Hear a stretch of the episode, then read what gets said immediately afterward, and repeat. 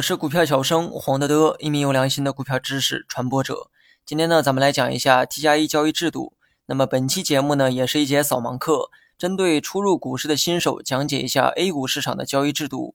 咱们国家的股市实行的是 T 加一的交易制度。所谓的交易制度啊，跟你买卖股票呢息息相关。你的买卖要遵循市场的规则。那么先来讲解一下什么是 T 加一。T 加一呢是一个时间概念。所谓的 T 就是你买入股票的那一天，而 T 加一的意思就是你买入后的第二天。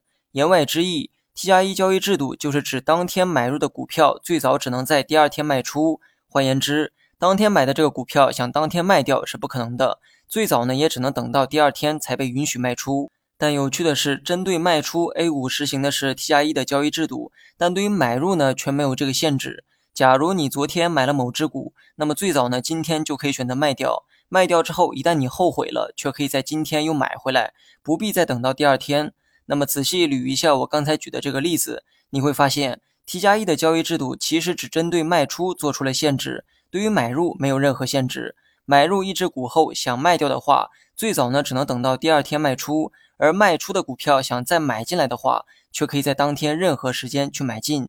你有没有仔细想过这么设计的目的是什么？第一个目的啊，肯定是为了防止市场的投机行为。而另一个目的，我想是为了给做空设置一点难度，给做多提供一点便利。只要资金回笼到了你的账户，你可以不受时间限制再去买入。但买完后想卖掉的话，最早呢只能等到明天以后。那么与 T 加一制度相对应的便是 T 加零，也就是买卖均不受时间限制，只要你愿意，当天可以无限制的进行买卖操作。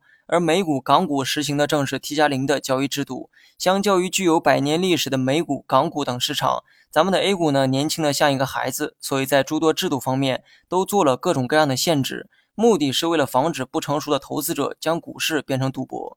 不过，随着 A 股的逐渐发展、逐渐市场化，投资者群体啊也会越来越成熟，未来的 A 股也很有可能会像美股那样实行 T 加零的交易制度。